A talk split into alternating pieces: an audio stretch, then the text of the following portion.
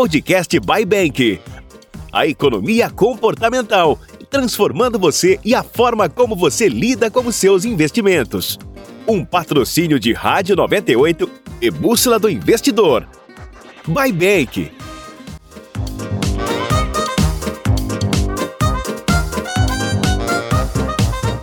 Central 98.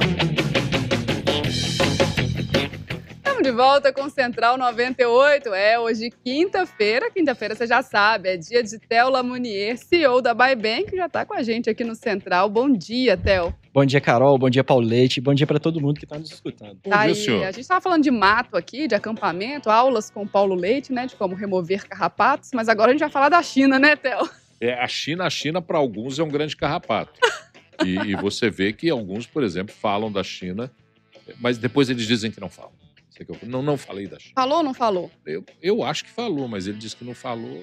Mas o negócio é que Theo vai falar. Eu não vou botar nada em dúvida, não. Theo, é da China mesmo que vai falar, China. né? Vamos lá. Vamos falar da China, não só nesse programa, vou trazer aí a participação de mais três programas, porque eu acho que vai ser um assunto muito enriquecedor, porque nós não estamos falando só simplesmente da segunda economia do mundo, mas do maior parceiro econômico do Brasil hoje. O pessoal do mercado financeiro costuma brincar falando que a China é um derivativo do Brasil, Carol e Paulo Leite, porque se a economia da China está num momento de pujança, eles estão é, importando muita matéria-prima brasileira, o Brasil acaba sendo carregado no arcabouço aí, no, ou melhor, vai indo de embalo junto com a economia chinesa, mas ao, ao passo que quando acontece ao contrário, a economia chinesa começa a ir mal, a economia brasileira também tende a andar mal. No programa de hoje eu quero trazer um pouquinho do boom econômico que a China passou, mostrar também a força dos números dessa economia toda, mostrar como que eles são efetivamente grandes alguns dados que eu notei, trouxe até uma colinha aqui, porque é muita coisa. Você imagina um país do tamanho da China. Para começar aqui, Carol, Paulo Leite, nosso ouvinte, a China tem 1,4 bilhões de pessoas. Quer dizer que uma a cada cinco pessoas na Terra vive sobre as leis e sobre o regime chinês. Isso é um número muito assustador. E outro ponto que é muito interessante, que 100, de cada 100 pessoas na Terra também, de cada 100 habitantes do nosso planeta, um é membro ou faz parte do Partido Comunista Chinês. É um número assustador também. A China tem um regime lá que ele é totalitário, só existe um único partido. Se você quiser fazer carreira política na China, você precisa ingressar lá nas bases do partido e a partir daí começar a crescer. A China é um país que tem uma história muito interessante, tem algumas coisas, assim, eu vou tentar trazer aqui de uma certa forma um relato imparcial, quero trazer fatos, não quero fazer juízo de valor sobre qualquer coisa, até porque o Brasil é um país engraçado, né? Parece que tá tudo indo bem, tá tudo se pacificando, vem alguém, fala alguma coisa e sempre chuta o balde, é, é um negócio impressionante.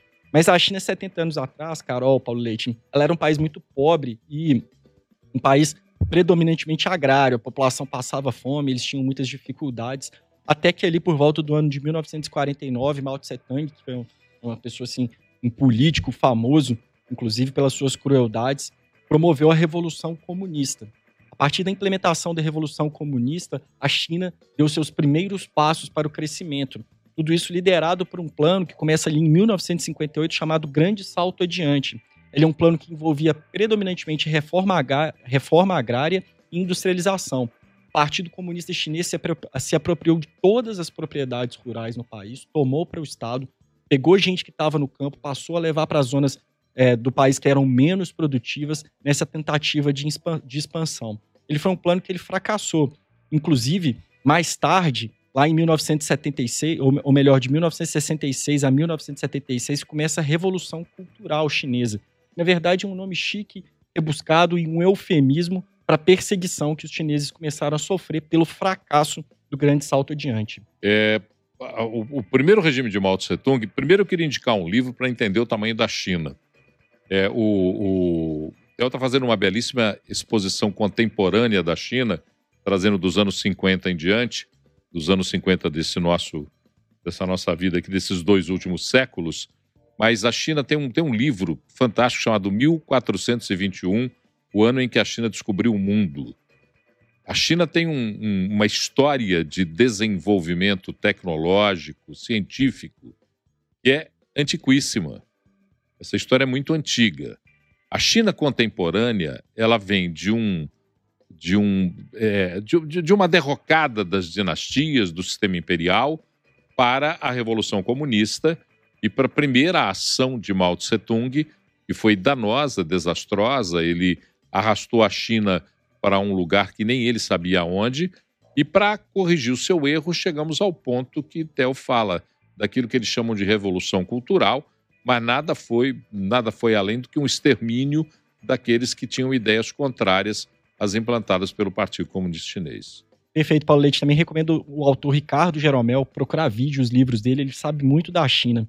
E aí o que, que acontece? Tudo que foi feito em prol do comunismo chinês usava, utilizava-se é, os indicadores sociais como uma justificativa pelo extermínio e pela perseguição. Olha, nós estamos ficando mais educados, de fato, isso foi um salto gigante da China, a população predominantemente alfabeta, analfabeta passou a ser alfabetizada, eles tiveram PIBs com saltos de crescimento é, excepcionais, mas tudo isso à custa de muito sangue e à custa de, de episódios terríveis na história daquele país.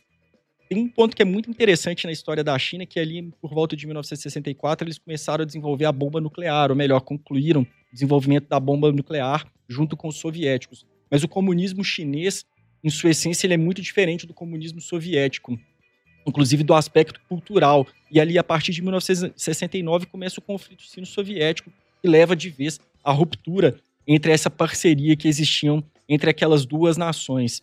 A partir então dos anos 80, que aí antes disso, precedido em 1978 pelo ingresso como primeiro secretário, ou seja, o cargo máximo da China, que equivale a presidente, primeiro-ministro. Na verdade, é como se fosse o dono do país. O Deng Xiaoping, quando ele assume, ele começa a implementar o que foi a grande, o grande salto, a grande jogada da China para se tornar uma potência econômica. Ela deixou o lado do socialismo totalmente planificado, ou seja, onde o Estado é dono de tudo, o Estado participa de tudo, por um socialismo que a gente fala que é o socialismo chinês hoje em dia. O que, que quer dizer? Ele abriu para terceiros, ou seja, para iniciativa privada ser donas de empresa, ter algumas iniciativas, construir algumas coisas. E o Estado chinês controla muito mais o direcionamento da economia, para onde que vão ser movidas as forças econômicas e também grande parte da cultura e da dominância do que é feito sobre a população. No episódio que vem eu falo um pouco disso aí, de como que hoje a China vive uma distopia orwelliana, um controle, um nível de controle social muito grande.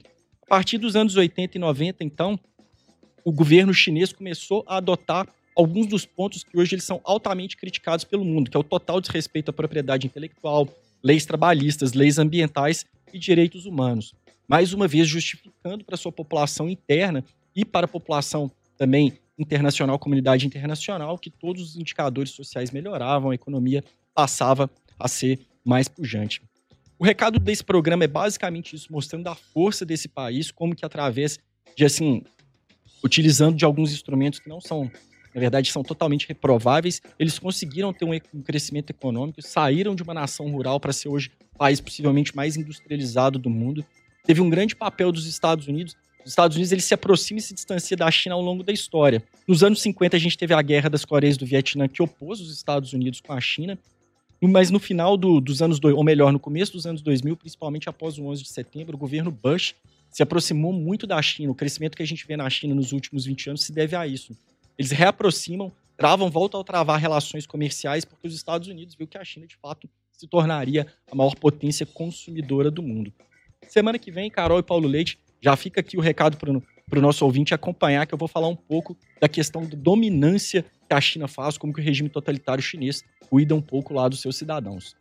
É, a, atenção muito grande para a gente é, entender exatamente o que, o que representa a China como poderio econômico. Os chineses desrespeitam qualquer regra de propriedade. A China não é um país a ser invejado. A China é um país a ser observado, inclusive observado no sentido de que a forma como eles conseguem conquistar essa, é, esse papel de segundo mercado, segundo, segunda economia do mundo, ela é questionável nos seus princípios. É um, a custo de quê, né? A custo de quê e absolutamente fechada. Eu vou dar um exemplo. Eu trabalhei durante muito tempo na Fundação Fiat, ligada à Fiat. Eu conversava com, com, com todas as pessoas de lá do interno.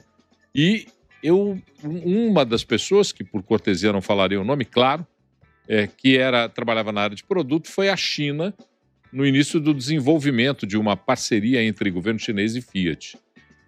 E na volta ele me disse qual é a diferença do sistema produtivo japonês e do sistema produtivo chinês.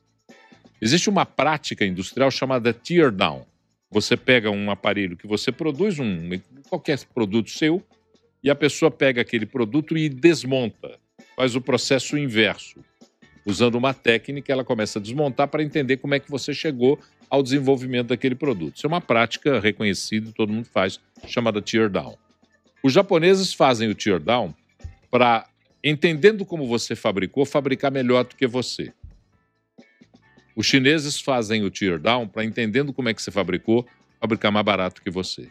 Essa é a diferença fundamental de uma economia que não tem regras, se transforma na segunda economia do mundo a um custo muito alto, social, econômico, político, e que tem que se explicar para o mundo é, do não, da não abertura. Claro que nós somos parceiros, a China é nossa parceira no sentido da compra do que temos aqui, a, a, a, commodities, produtos agrícolas, até processados, industrializados. A China tem uma, um grande volume de compras aqui. Então, a economia brasileira fica mais ou menos subserviente a isso, e foi essa explicação que o, que o Theo passou. Mas olho grande na China, porque não é essa beleza que traçam e nem essa maldição que pretendem dizer. Por mais duas semanas, então, Theo continua trazendo aí nessa sequência que ele criou para falar da China. Quinta-feira que vem tem mais, né, Theo? É isso aí, até semana que vem.